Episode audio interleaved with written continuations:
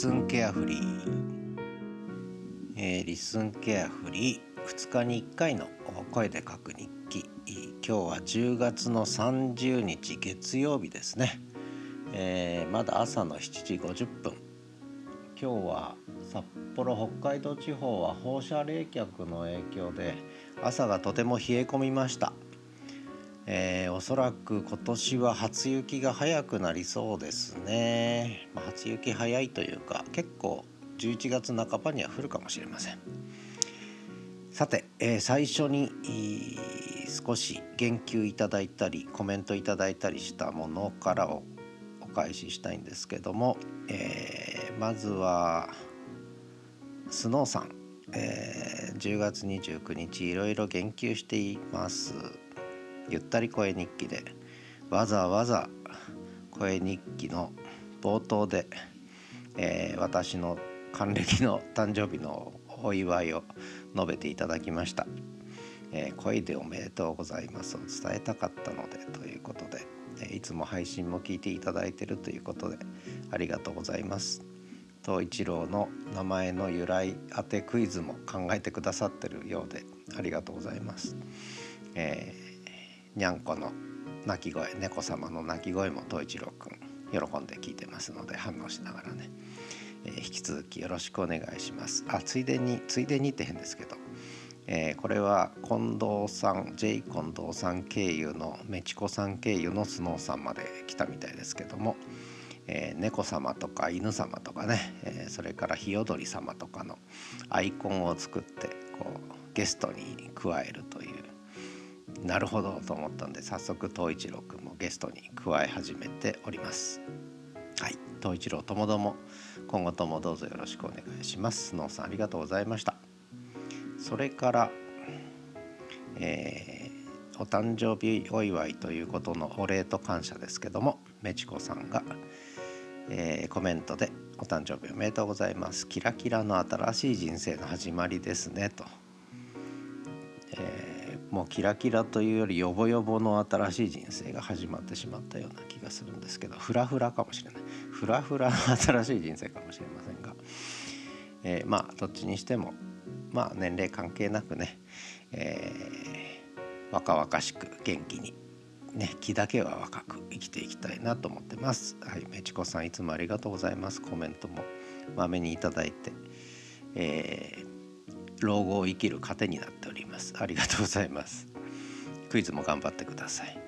それからえー、っとちょっと前になるんですけどまあ、これは私の方から振ったんですけど西野絆さんが。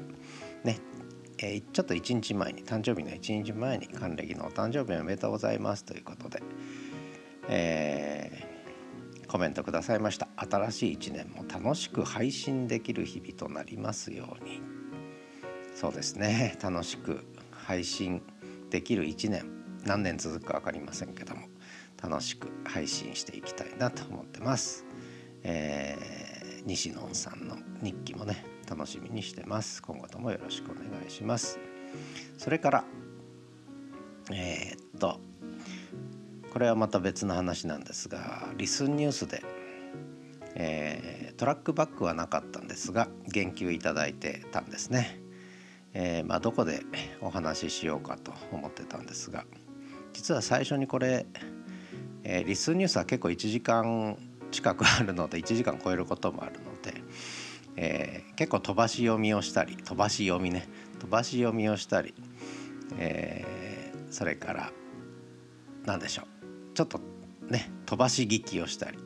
するんですけれどもで LISTEN の場合にはそのテキストで飛ばすこともできるし音で飛ばすこともできるんですが私最近テキストで結構飛ばしちゃうんですね長い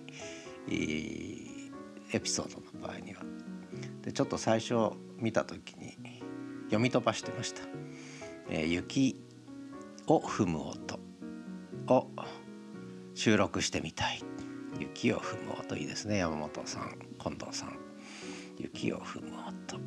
落ち葉の音もいいですね。今札幌はちょうど落ち葉の音も聞けますけど多分11月下旬には雪を踏む音を収録できるんじゃないかなと、え思ってます。で札幌の雪は本当にパウダースノーになりますのでほんとキュッキュッキュッキュッキュッキュッなるんですねそれからサクサクとかね、えー、いろんな音があります雪に雪と気温によってね、えー、ろんな音があるのでこれは実は密かに、えー、冬の楽しみとして、えー、東一六の朝散歩ね収録音源流させていただいてるんですが「えー、始めるラジオキャンパス」っていう番組でね流させていただいてるんですが、まあ、そこで結構冬のメインになってくるかなと思ってるので楽しみにしていただければと思います。で J 近藤さんが札幌に住んでるはじめさんあたりが一番最初に取れるかもしれないですけどねということではい多分そうなるかなと思います。ところで札幌で LISTEN やってるポッドキャスターとか北海道でやってる方ってあんまりまだ見かけないんですけどどこかにいらっしゃったらね北海道もちょっとつながり作りたいですね。それから、えー、はい取れますので、えー、とにかく雪の音が収録したいということであれば是非あの札幌でえー、収録ツアーねこれコメントに書かせていただきました。何て書いたかな、えー、遅ればせながら、えー、コメントを書かせていただきましたが